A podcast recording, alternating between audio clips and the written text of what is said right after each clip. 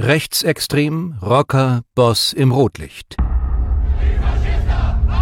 Dein Volk ist größer als du und hier kannst du wachsen, hier findest du Kameradschaft, wahre Freundschaft. Das hat mich groß werden lassen. Gegen den Hass, der Podcast. Moin Moin beim Podcast Gegen den Hass. Mein Name ist Carsten Jans, ich bin Redakteur beim NDR in Schleswig-Holstein und kümmere mich hier um Themen wie kriminelle Rockergruppierungen, rechtsextreme Personen, Netzwerke, Terror und auch Themen rund um Gewalt.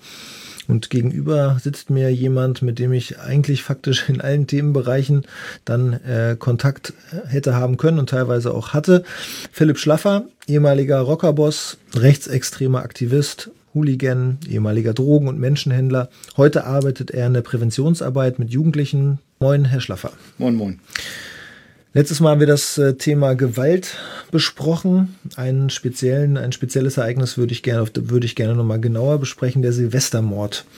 Ähm, der ist so bekannt geworden, auch in Zeitungen so genannt worden. Was, was war das? Ja, der Silvestermord äh, von Wismar war äh, schon ein sehr einschneidendes Erlebnis äh, für mich. Ich will, das, will mich da jetzt nicht in dieser Situation so als den Mittelpunkt darstellen, das bin ich nicht. Also wir müssen davon sagen, hier ist wirklich ein Mensch gestorben und die Personen aus meinem Umfeld haben ähm, diesen Menschen getötet. In welcher ähm, Situation war das? Ja, also wir haben Silvester gefeiert. Wir hatten damals sowas wie ein nationales Wohnprojekt. Wann war das ungefähr zeitlich? In der Hansestadt Wismar, ich, äh, von 2006 auf 2007, 2006 auf 2007, glaube ich, bin mir nicht ganz sicher. Aber genau, und dann äh, haben wir Silvester, Silvester gefeiert in diesem Haus. Da waren mehrere Wohnungen drin, war ein Partyraum unten drin. Ähm, dort haben wir regelmäßig gefeiert, dort wurde dann rechtsextreme Musik gehört, äh, gab auch viele, viele Gewalttaten da äh, an und um dieses Clubhaus sozusagen. Wir haben das die äh, Wolfshöhle 2 genannt, weil wir der Werwolf-Club waren. Und äh, dort wurde dann Silvester gefeiert. Ich war mit meiner damaligen äh, Freundin dort. Äh, und im Alkohol, äh, kurz vor Mitternacht, gab es einen Streit mit meiner damaligen Freundin. Und äh, sie hat gesagt, ja, Philipp, verpiss dich. Habe ich gesagt, ja, du dich auch. Und sie im Alkohol zu sich nach Hause, ich zu mir nach Hause. Also und die die sogenannten Kameraden haben dort weiter gefeiert. Vielleicht 30, 40 Leute, aber dann dünnt sich das so langsam aus. Ja, wir haben sehr früh immer angefangen zu feiern. Irgendwann dann schon, was sehe ich, 16, 17 Uhr. dann ist klar, dann schafft man Silvester nicht mehr so richtig. Ich war schon zu Hause dann auf jeden Fall und ähm, nächsten Morgen ähm, klingelte mein Handy und ich hatte Nachrichten drauf, wo es dann hieß, ja, Alkohol im Clubhaus war leer und äh, wir sind mit äh, vier, fünf Mann sind wir noch weitergegangen in eine private Wohnung, wo wir ab und zu mal waren. Und äh, wir saufen da jetzt weiter, komm mal vorbei und so. Ich so, ah, nee, ich habe einen dicken Schädel und ich habe mich auch mit, äh, mit Dings gestritten und habe so keinen Bock drauf. Ne? Und dann so, ah doch, haben sie versucht, mich so zu überreden. Ich so, nee, habe Handy wieder ausgemacht und dann drei, vier Stunden später habe ich Handy wieder angemacht. Und dann hatte ich wieder ganz viele Nachrichten drauf und Anrufe, wo in der Nachricht dann drin stand, so, ja, komm mal her, ist wichtig, wieso gehst du nicht ran, wieso hast dein Handy aus? Und letzte Nachricht, die ich drauf hatte, irgendwie auf meinem Telefon, war dann so, ja, wir haben, äh, wir haben einen kalten, melde dich mal. Wir haben einen kalten. Wir haben einen kalten, ja. Und war Ihnen da sofort klar, was das heißt? Ja, das war mir sofort klar, dass sie einen Toten haben. Aber natürlich, äh, erstens wusste ich nicht wer und die Formulierung passte für mich nicht so, okay, was ist passiert? Unfall, Herzattacke, was weiß ich, ja. Also so, einen kalten klingt für mich immer einfach so, klingt für mich schon, weißt du, wenn es jemand so sagt oder wenn jemand das so sagt, klingt das für mich schon so, dass es nach Gewalt klingt. Aber uns war ganz klar, nicht mehr am Telefon, alles klar. Warum nicht mehr am Telefon? Ja, weil wir dauerhaft ja unter Überwachung standen von äh, Polizei und so weiter und da wussten wir, die digitalen Medien dann halt zu meiden. War eigentlich schon zu spät dafür, aber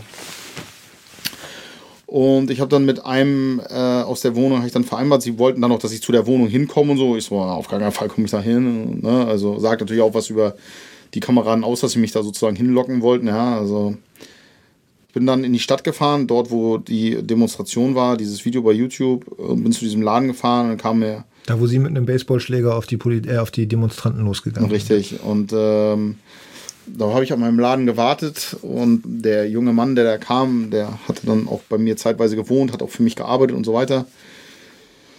und kam dann an und war ganz verheult und hatte sein Gesicht, äh, sein Cap äh, tief ins Gesicht gezogen und, und unter Tränen hat er mir dann gesagt, äh, dass sie gemeinschaftlich jemanden totgeschlagen haben oder ermordet haben.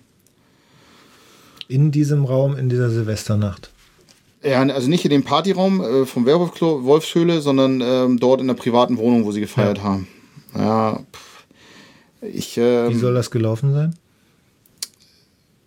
Also, ich habe natürlich gefragt, erstmal, wer ist tot? Es war jemand so, so aus dem sogenannten Trinkermilieu jetzt, aber nicht so, nicht. Äh, aber es war niemand Verfeindetes. Es war niemand Verfeindetes, genau. Sondern äh, die hatten sie, ihr Alkohol war auch leer in der Wohnung, hat sich jemand angerufen, der den Alkohol dahin gefahren und hatte dann jemanden mit an, im Auto, der dann gesagt hat, oh, ich bleib da und trinke mit den Jungs ein. Es war, diese Entscheidung hat dann, war dann auch sein Todesurteil. Ich habe dann natürlich gefragt, ähm, warum. Und das Warum war sehr, sehr erschreckend.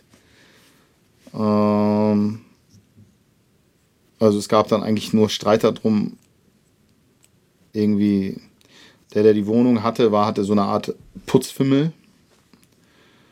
Dann gab es Streit wegen irgendwas und dann haben sie ihn, äh, sind zwei, drei der Kameraden aufgestanden, haben ihn geschlagen, hat das Opfer geblutet, hat die Wohnung voll geblutet und dann haben sie immer weiter auf ihn eingeschlagen, der die Wohnung immer mehr vollgeblutet. Und dann haben sie zu dem Wohnungsinhaber irgendwann gesagt, im Alkoholrausch haben gesagt, guck mal, wie der mit deiner Wohnung, wie der blutet deine ganze Wohnung voll.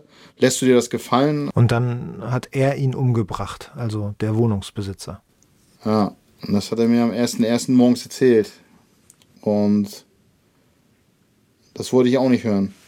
Und das war, das war, war fast surreal, so, ja, also Gab es sowas vorher schon, dass, nein, dass, dass es Tote nein. gab durch, durch die Taten ihrer nein. Kameraden oder durch ihn? Nein, und das wollte auch keiner. Also so, so schwer das immer für Leute zu glauben ist und so. Klar waren wir Gewalttäter und wir haben uns auch gerne mal geprügelt und so weiter, aber totschlagen wollte man eigentlich keinen. Das klingt immer sehr blöd, aber das war nicht die Intention. Gewalt ja, aber nicht bis zum Exitus. Aber natürlich so grausam nochmal, also Tod ist Tod, ist kein Unterschied, ne? aber das ist schon sehr grausam. Wie sind Sie damit umgegangen? Also es gibt ja eigentlich so eine Kameradschaft innerhalb der Szene und wenn ähm, jetzt sowas passiert ist, dann wird man doch eigentlich dafür sorgen gemeinschaftlich, dass der Tote entsorgt wird, dass nichts an die Öffentlichkeit kommt und die Kameraden geschützt werden. Ja, diese, diese Ideen gab es. Ich persönlich, wo ich das gehört hatte, habe gesagt, okay, wir müssen uns mit dem Club treffen und müssen das besprechen, weil ich ihm die Frage gestellt hatte, ich sage, okay, ihr habt das gemacht, verdammt nochmal, die wichtigste Frage, die ich noch an dich habe, ist, Warum bist du frei? Wo sind die Bullen? Wo ist die Leiche? Ja. Keine Polizei, kein Nix. Habe gefragt, wer das dabei war. Und war, war auch jemand dabei, der nicht zum Club gehörte. Ja, dann hatten wir so eine Art Club-Meeting gehabt, wo das dann erzählt worden ist allen. Da sind, ähm, da ist über die Hälfte ganz blass geworden und hat gesagt, das ist ja nicht so meine Welt, ne? Also man darf sich das nicht so vorstellen, als wenn sich dann alle getroffen haben und gesagt, so ja, na und scheiß drauf und jetzt helfen wir euch. Keiner, keiner war bereit, dann die Leiche mit zu verscharen und ähm, da endet die Kameradschaft. Ja, das, ja, da endet sie. Jeder war sich dann auch bewusst, wo der Alkohol raus war und so weiter und war sich bewusst, okay, wenn ich jetzt hier mitmache, das wird dann auch strafrechtliche Konsequenzen für mich haben. Ich glaube, das hat dann was mit dem Selbsterhaltungstrieb zu tun. Es gab natürlich ganz viele wilde Ideen, was kann man mit der Leiche jetzt machen. Ähm, das mag ich Ihnen jetzt hier nicht erzählen, das können Sie sich selber alles vorstellen. Da müssen Sie noch mal ein paar Serien gucken. Und das aber in einer Serie zu sehen, ist was anderes, als wenn man das selber macht. Und ich mache sowas nicht. Ich kann ja nicht mal einen Fisch ausnehmen. Also da wäre ich nicht dabei. Wäre ich auch so nicht, weil man hat das auch sehr schnell gespürt innerhalb dieser Kameradschaft. Da war jetzt, da war, das war nicht nur ein Bruch, sondern jetzt war ein Graben aufgetan. Äh, von die drei, die dort dabei waren, da hat man gemerkt, das geht nicht, weil sie auch ein, zwei von denen haben dann noch so getan, so ja und scheiß drauf und hat er verdient und was macht er auch so ein, weißt du, also so, ja, das war ganz, ganz schwer und ähm, wie froh, wie froh waren Sie, dass Sie den Abend Streit mit ihrer Freundin hatten und äh, dort gegangen sind? Tja, da gibt es sehr viele unterschiedliche Theorien drüber. Also ich persönlich war sehr froh, dass das so passiert ist.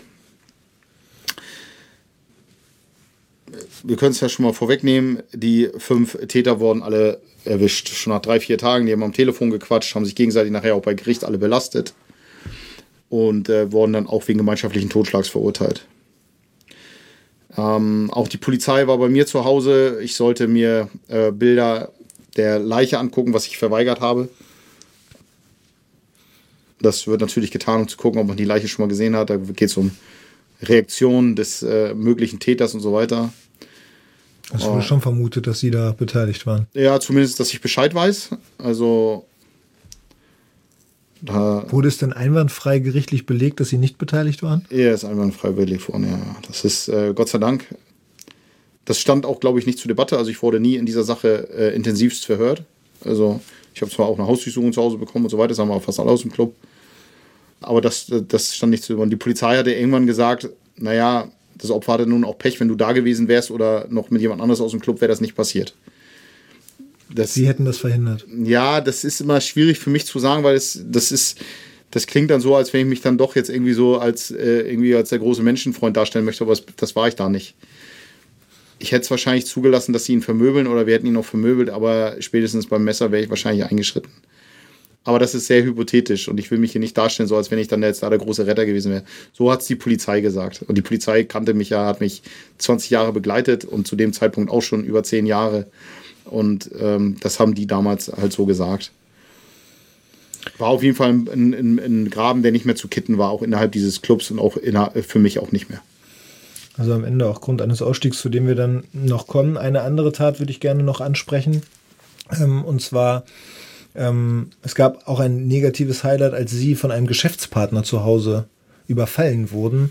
Ähm, beschreiben Sie mal die Situation. Ich hatte mit jemandem äh, ein Geschäft aufgemacht, beziehungsweise hat er in einem Geschäft von mir gearbeitet in Berlin. Der, der Laden hieß Parzifal. Das war ein Laden auch für Nazi-Devotionalien, CDs, T-Shirts und so weiter. Hatte in einer sehr bekannten Rechtsrockband gespielt, wahrscheinlich die bekannteste Rechtsrockband Deutschlands. Nämlich? Ähm, Lanza Lunikov-Verschwörung bei, bei ganz vielen unterschiedlichen Bands. Hatte ein bisschen äh, persönliche Probleme, wollte dann damals auch schon immer in die Rocker-Szene, ist aus mehreren Clubs auch rausgeflogen, das wusste ich alles nichts. Hatte damals auch schon Drogenprobleme. Und er hat die Geschäfte in meinem Laden in Berlin nicht so geführt, wie ich das für richtig halte und habe ihn dann nach relativ kurzer Zeit rausgeschmissen aus meinem Laden dadurch, dass er seinen Kameraden in Berlin erzählt hatte, dass es sein Laden, konnte er gegenüber seinen Kameraden ja nicht sagen, warum der Laden noch auf ist und er da nicht mehr drin steht.